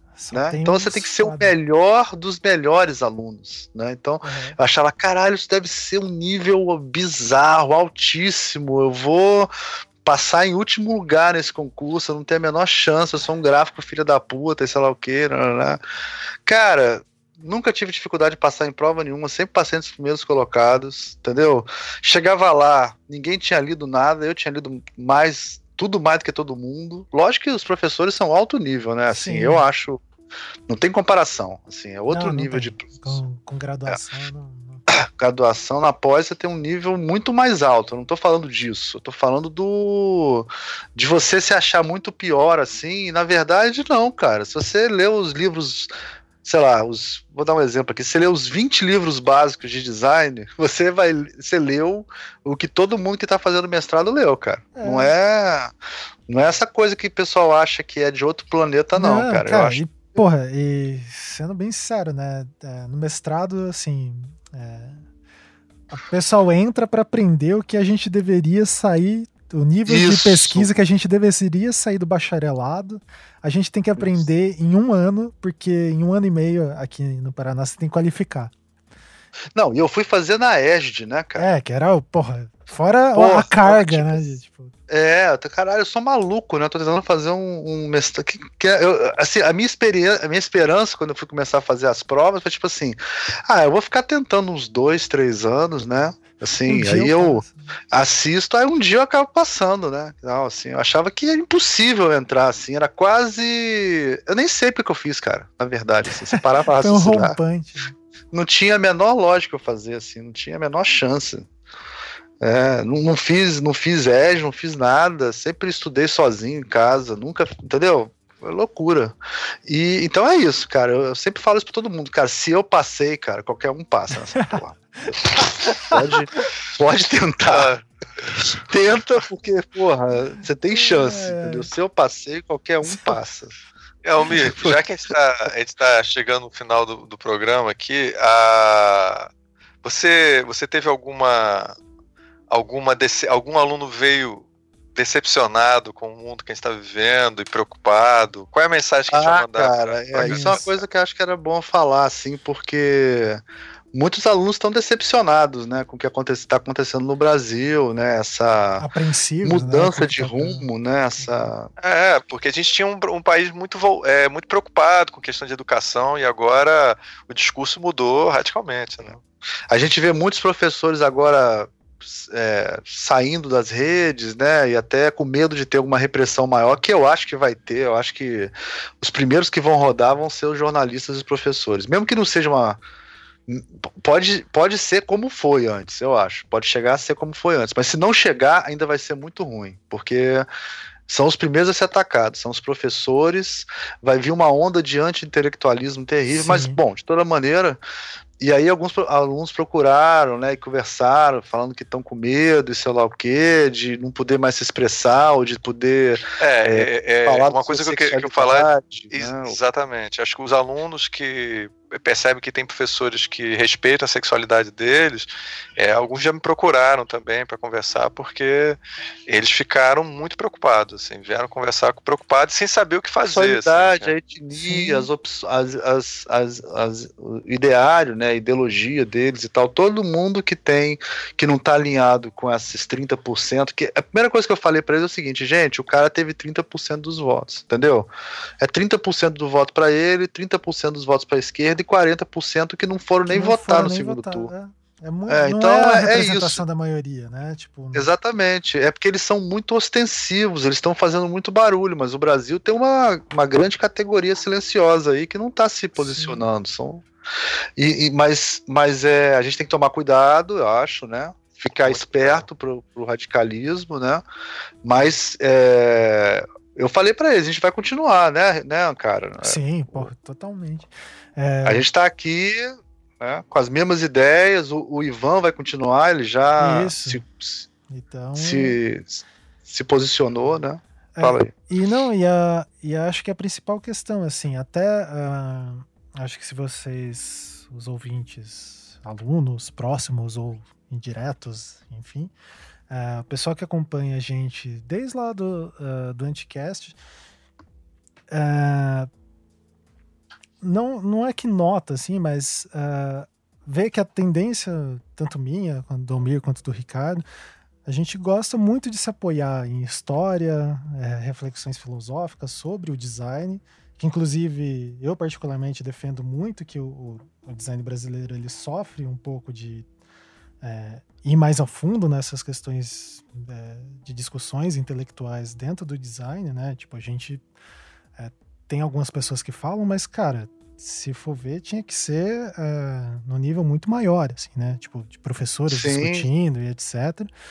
E a gente tende muito para esse lado, mais de humanidades, de história, porque, cara, isso traz uma reflexão muito positiva para dentro do design. É, de pensar a área e da gente. A gente trabalha o nosso material em última instância na, mesmo no design gráfico, é o material humano. A gente trabalha com a compreensão das pessoas, com as intenções, o que, que elas querem se manifestar, de provocar sensações nelas. Então, é, a gente quer entender as pessoas e aceitar as pessoas e para causar coisas nela. E, e, esse ambiente, essa esfera de medo, ou então. É, o simples fato de, de pensar. Opressão também. De opressão, né? Isso. De pensar se eu é. vou dizer alguma coisa ou não isso é um ambiente muito tóxico para a produção de design mesmo, né? Tipo, tende a ser uma, uma, coisa. E daí a questão, a frase lá que o Ivan falou é a gente tá junto e vamos resistir. Eu acho que é um mote assim para todos os podcasts que saíram do Anticast, ou então tem uma, um fundamento ali no, no nesse grupo de pessoas que em algum momento pensou uh, coisas para além assim, né, dessa desse ambiente de opressão que a gente está que assim, tá se apresentando, a gente também não, não tem como afirmar, assim. É, o Boechat lá É. no rádio, ele tá falando, ah, não, não vai ser bem assim. Eu tô achando que o Boechat tá muito. Cara, o Boechat, cara, o Bolsonaro conversou com ele, não é possível, cara. ele prometeu tá muito coisa. apaziguador, assim. O, o, o bizarro. Boechat foi uma decepção, foi uma boa É, lembrança. o Boechat foi uma decepção. Boechat, Datena, todos esses, cara, que É. decepção. Eles mudam de Foda. acordo com quem tá no governo. Eles são muito PMDB, filhos da Sim, puta, sim. cara. É. Agora, o Boechat, o senhor Boechat, já foi investigado por corrupção, porque ele vazou uma nota lá que deu prejuízo na bolsa, na época que ele escrevia lá pro Embraer Suede. Então também ele não é nenhuma. é, ele inclusive sumiu da mídia durante anos por causa desse escândalo. Então ele também não é nenhuma ode à honestidade, né? Exato. Só que assim, ele é um jornalista que. ah, para alguns temas, ele tem umas análises muito precisas. assim. Isso é, É. interessante. Mas para outros, cara, é, às vezes ele soa tão ignorante quanto o futuro presidente, né? Então, tipo, é meio bizarro. É. Que virou É um padrão, né? De, é interessante. é, O, o futuro problema, presidente é cara, um que padrão a de ignorância. Exato, né? É, tipo o standard de.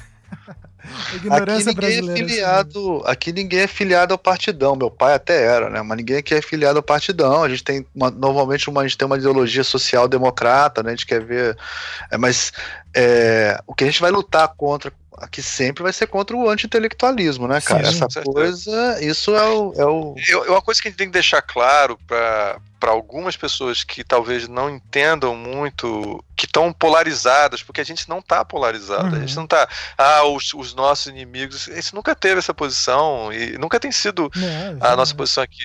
É, Eu sou a favor, a gente é a favor do social, é a favor do mercado, é a favor de, de- das coisas que derem certo. de assim, conversar, não- né? E de conversar É, também, né? exato. cara, Tá, não tá é na hora de. O Ivan, o, acho que foi o João que falou isso, que tá na hora dos agitadores, entendeu? É sentar numa mesa, comprar um bolo e vamos conversar sobre, entendeu? Heidegger aqui, vamos ver se a gente muda a nossa Sim. visão de mundo E, aqui. cara, E se é- você, se, se você não se identifica e você tá polarizado, se a pessoa que tá ouvindo agora é uma pessoa polarizada e tal, sabe que a gente não tá se polarizando contra as pessoas. Eu acho que essa, essa- esse Brasil que se configurou aí, isso é uma esquizofrenia, isso não tem nada a ver com a realidade, eu acho. É. E- Apesar de, do cara ter todo o viés fascista lá dele, né, e tal, não- não- o Brasil não tem 30% de pessoas racistas, homofóbicas, fascistas, né? Às vezes o cara não é, ele não é um homofóbico, ele é um machistinha, entendeu? Ele, E, cara, e às vezes o que eu acho que é o que acontece muito, que é uma característica, e daí eu generalizando de uma maneira tosca, né, talvez, mas assim, é, no Brasil a gente tem uma característica de uma certa passividade que é assim, de não gerar o conflito, assim, e daí às vezes chega um cara falando lá algum absurdo machista, e a gente não, não enfrenta a pessoa, então não fala, não, mas cara, isso daí que você tá falando é um absurdo, sabe? Tipo, É. e deixa passar, e etc. é, Eu acho que isso acontece em níveis estratosféricos, e foi o que aconteceu. acontece muito. Isso Né? acontece Tipo, muito.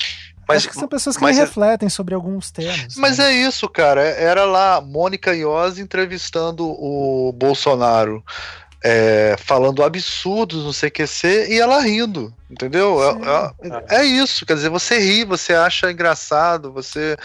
Né? Quer dizer, onde é que tá esse limite, né? É, é isso, né? O brasileiro acho é muito tolerante, né? Eu acho que a pessoa tá, as pessoas estão com a imagem de que os professores vão vir e vão desrespeitar seu ponto de vista. Olha, eu vou dizer algo para você. Eu tive professor que desrespeitava os alunos que não, que não concordavam com o ponto de vista dele. Mas eu sempre achei um absurdo, independente de eu concordar ou não com o ponto de vista de- do professor. Verdade. Acho que essa imagem que o professor é uma pessoa que vai te desrespeitar porque você Sim. tem um ponto de vista mais de direita ou, ou mais sei lá o quê, isso não é uma representação do, profe- do professor. Sim. Isso É. daí não, não é esse o papel do professor. É, e essa campanha toda aí é, é coisa para eu acho que, inclusive, nós, como os professores, temos que, inclusive, enfatizar mais isso. Tipo, o aluno pode falar qualquer coisa com a gente, Sim, a gente vai só ponderar sobre isso. É. Quer dizer, a gente não vai ficar. É, Logicamente, quando ele fala o absurdo, né, você tenta ponderar. Né? O, o- pior é o professor que tem aquela atitude de falar assim: você tá falando isso que você é um idiota, você nunca leu. Não, e, É, cara. tem, e- profe- tem É. professor que é assim, tem Eu- professor que é assim, mas isso não é um retrato do professor. Não, não é. É, É que a gente É. vendo é, algumas gerações anteriores de professores, né? Tipo, tem aquela postura da, de não querer ser questionado, ou então de se colocar como um totem de verdade que tá ali na sala, que bem na ideia de, de aluno mesmo, né? De desiluminado ah. é o cara que tem a luz e tá é, dando as pinceladas de sabedoria ali pra galera. É, assim, eu, isso... eu, eu sou o que faz essa piada sempre. Mas aí que tá, cara. É colocado em contexto, né? Tipo. Claro, assim... mas é uma brincadeira.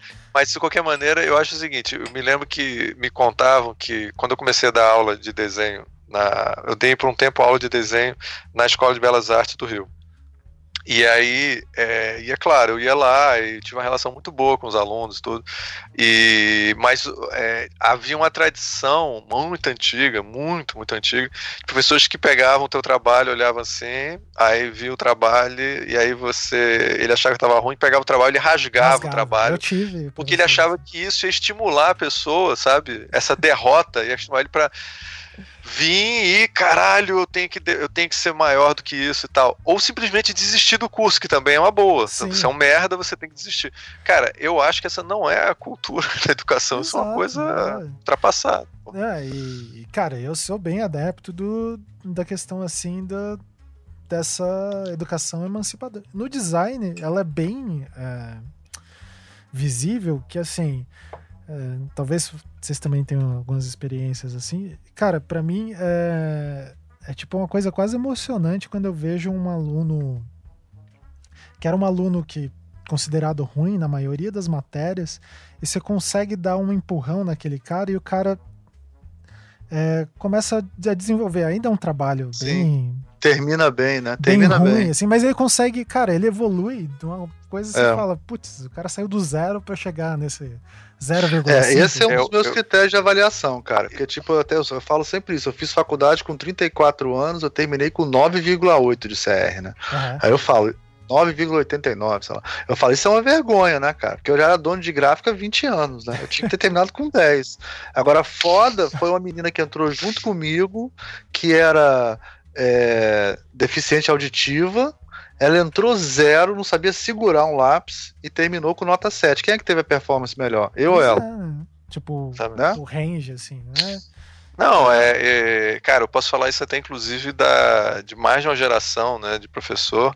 Que, cara, quando você pega um aluno que você vê que tá tendo dificuldade e ele consegue superar, cara, isso daí é o maior prazer que você vai ter como professor, assim, porque é, pegar um aluno que você já vê que tem mil facilidades e tal, pai, e o cara conquistar, é, um, é ótimo porque você participou da vida dele é, e tudo, legal, mas. É um bom mas, trabalho. Agora, esses. É, exatamente, é você pegar Isso é bem que... comum, isso é bem comum, cara. É, o Ricardo talvez tenha vivido um pouco isso, né?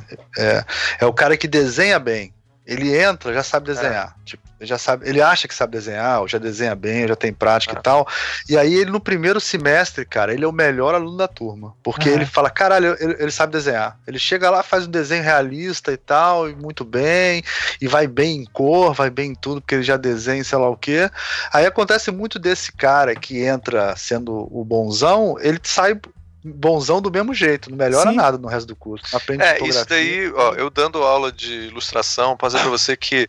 Eu falo isso no primeiro dia de aula para os alunos. Ó, os alunos que já são é, projetos de ilustradores, sabe como é que é? O cara já tem um estilo, Sim. já faz negócio, aí tem um blog dele. Tá... Esses são os alunos mais difíceis. Porque esses daí tem tudo a perder se você quiser oferecer uma coisa diferente para ele, é, ele não, talvez ele não queira, é, ele não queira participar daquilo. Porque por que ele vai chegar lá e aí você vai, vai dizer assim, ó, vamos fazer um negócio aqui, experimentar uma técnica de desenho diferente tudo. Eu assim, não vou fazer isso não, porque vai que o desenho fica uma merda. Sim.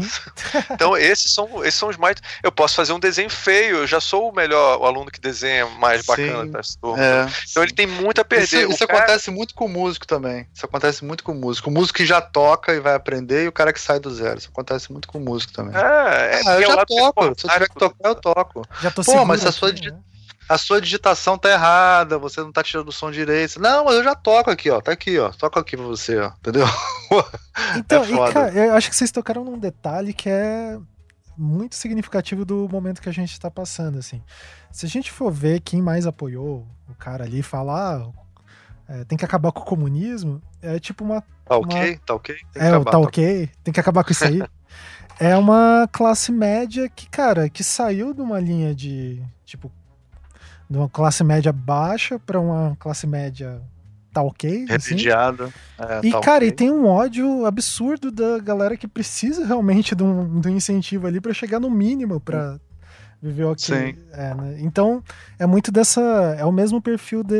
Não, não é o mesmo perfil do aluno, tá? Mas, tipo, é a mesma. É é, modelo de raciocínio assim é, desse é, aluno que é. tem alguma coisa é, a perder. É o assim. cara que acha que ganha 5 mil por mês e acha que é elite, né? Exato. É. é o cara que ganha, ou que ganha 20 mil por mês e acha que é elite, quer dizer, é um bom idiota, ele acha Exato. que ganha 20 mil por mês. Você, você faz parte da elite, né?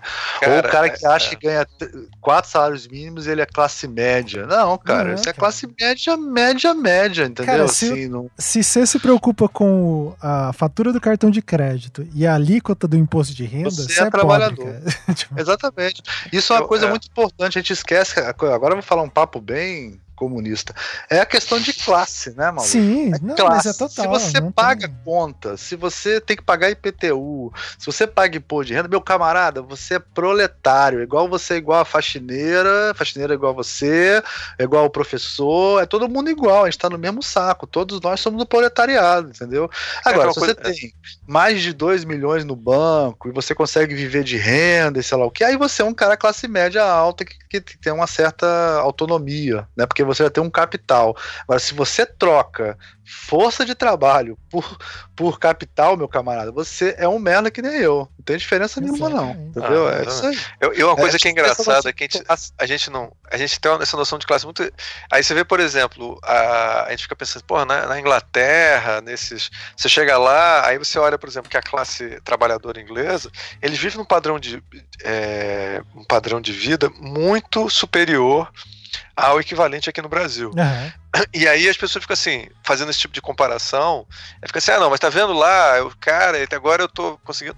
Cara, olha só, se você tá conseguindo viver razoavelmente bem, isso, os caras que estão vivendo razoavelmente bem lá estão na merda.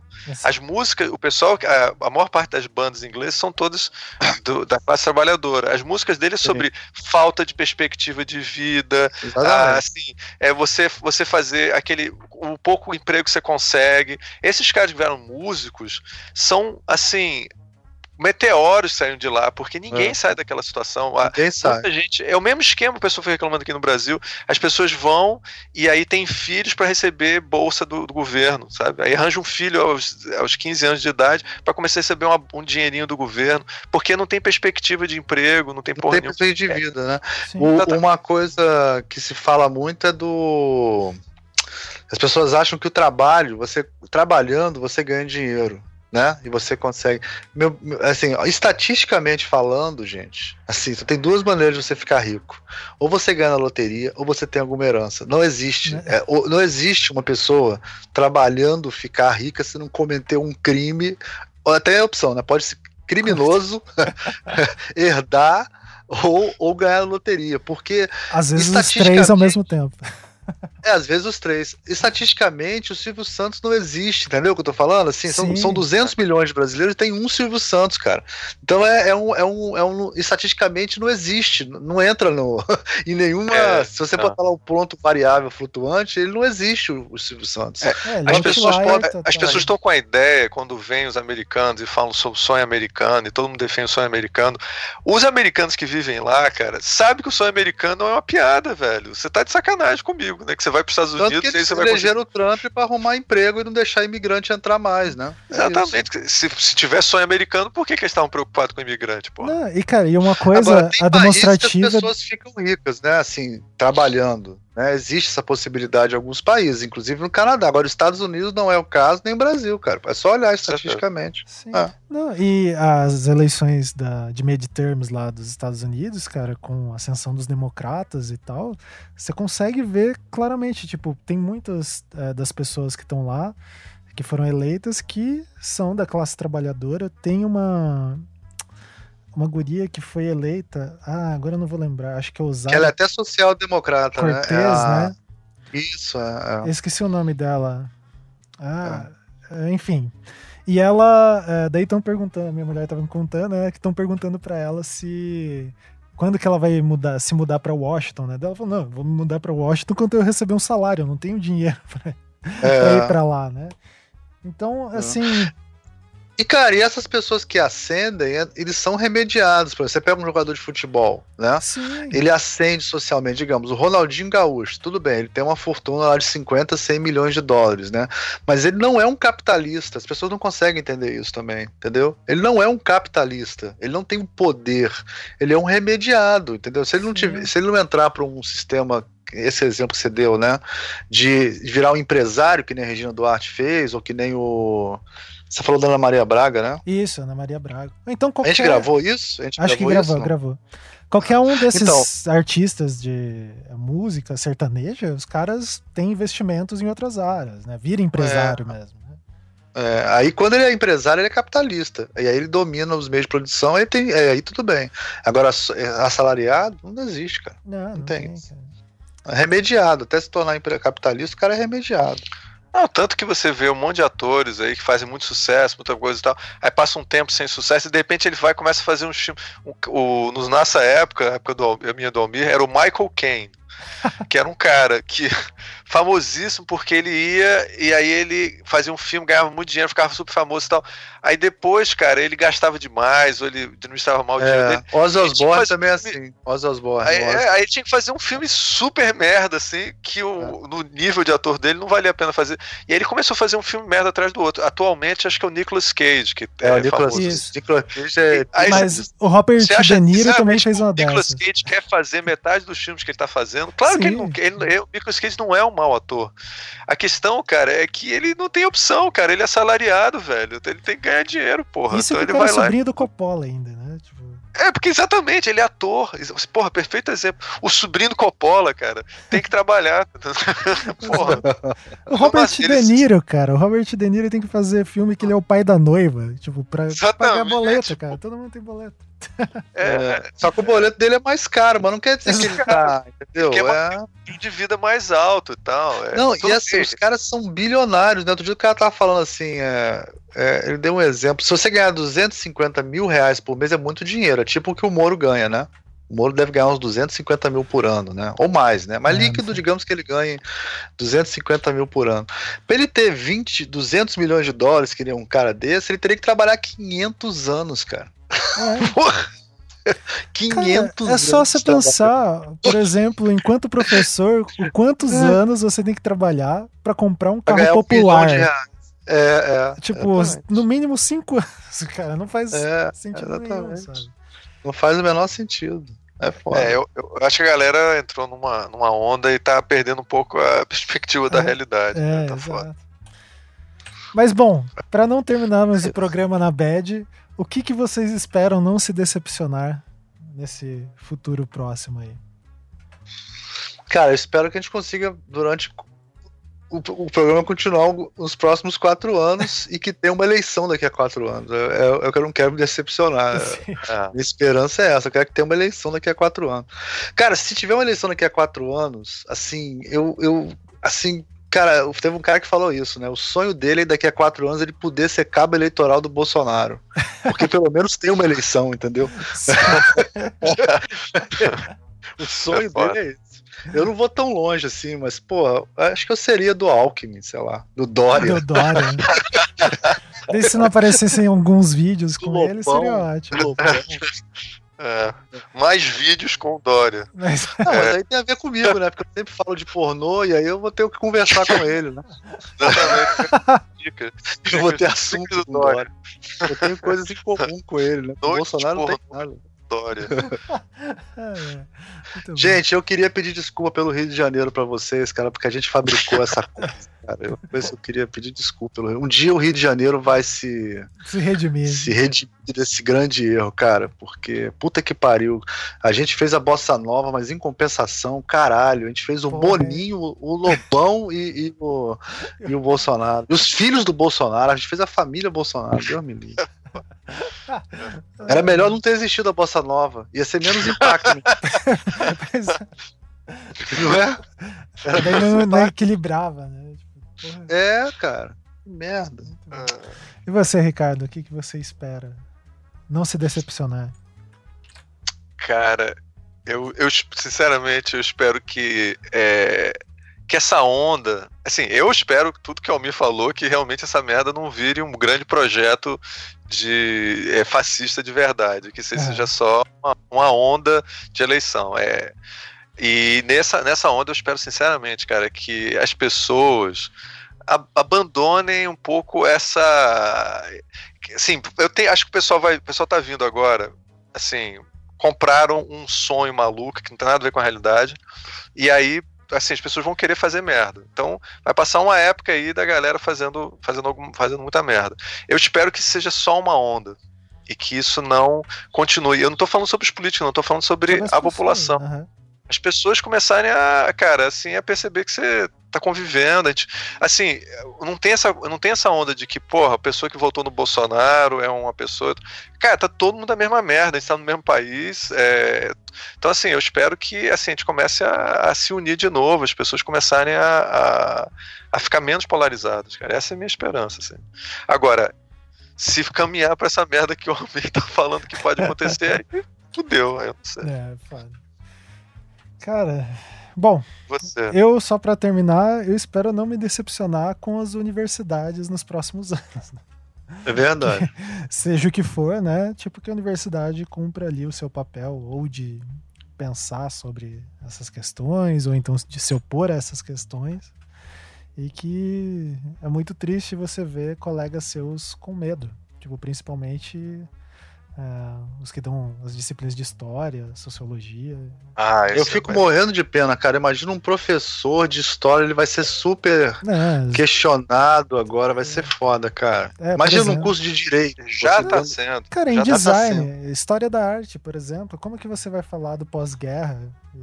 Você vai falar de. Nazismo. Como é que eu vou falar de construtivismo Exatamente. sem falar de materialismo histórico? Exato. Impossível. Impossível. Cara, eu, em tipografia, eu já sinto dificuldade. É, eu ancoro totalmente minha disciplina em história. Tipo, e muito da, das fundições lá, cara, trabalho em condições insalubres, né? Então como que a gente não discute isso? Como que isso não reflete um pouco no pensamento de uso de tipografia? E daí como que a gente quer falar para as pessoas pagarem um software não é, as pessoas, as, eu queria muito que as pessoas parassem de achar que é uma questão ideológica que a gente está. Não, eu Exato. acho que eu gostaria, Ricardo, é que a pessoa pelo menos falasse assim, ó, tudo bem, eu sou anticomunista, mas pelo menos me saiba dizer o que é comunismo. Exato. Entendeu? É, exatamente.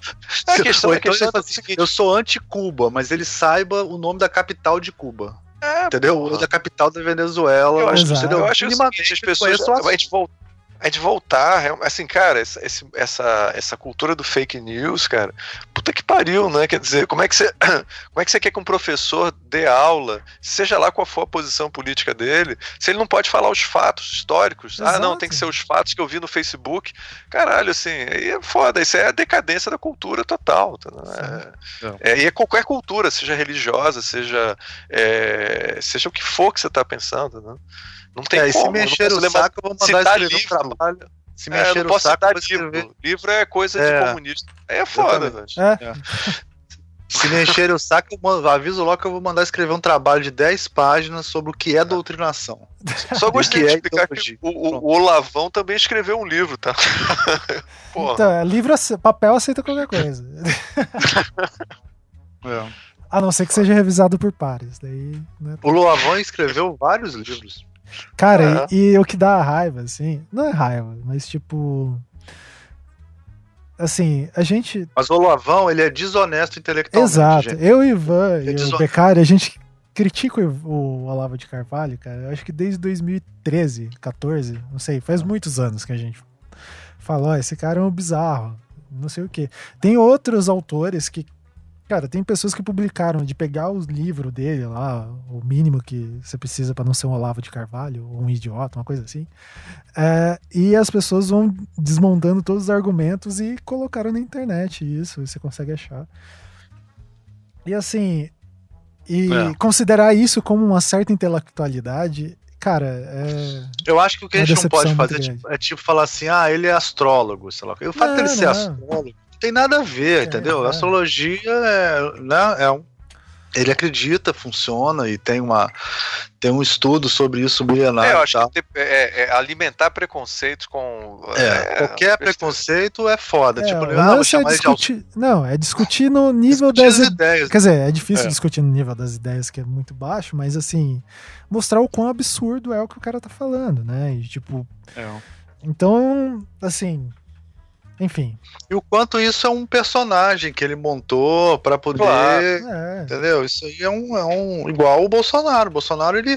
Enquanto ele teve que dizer que. Aqueles absurdos que ele falou durante a campanha, ele falou, agora ele tá maneirando. Se ele tiver que assumir um outro personagem, ele vai assumir. Ele é um pragmático ah, americano totalmente. do pior sentido. Entendeu? Não, ele já. No, isso aqui eu não tô fazendo. Eu não tô querendo. Sinceramente, não tô querendo atacar ninguém com esse negócio, não. Eu tô dizendo o seguinte: há uns anos atrás, ele, ele achou a cultura militarista da Venezuela interessante, porque ele é um cara que acredita em coisas militaristas. Hoje em dia, ele tá criticando. Quer dizer, o cara é um pragmático, cara. Ele vai, ele vai seguir a onda que for mais interessante. Ele quer ganhar, pô. É, e aí ele vai lançar notícia falsa, depois ele conserta ah. e tal. E ele tem uma estratégia genial, esse negócio do Facebook dele é genial. ele tem milhões de seguidores, né? Sim. Então. Bom, então é isso. É. Fiquem. É isso. Não se decepcionem muito aí. Espero que vocês não é, se decepcionem com esse programa. Vocês. Nós não é, nós estamos, nós estamos aqui. A gente não tá. É, tentar, é, né? Quando, vamos tentar. aproveitar isso. É, a gente tá por aí. Não, a gente decepcionar, aí eu não sei. É. A gente vai estar tá aqui. A gente tá aqui. E estamos aí e é isso. É então, isso. vamos dar o tchau. Tchau. Tchau. Tchau. tchau. tchau.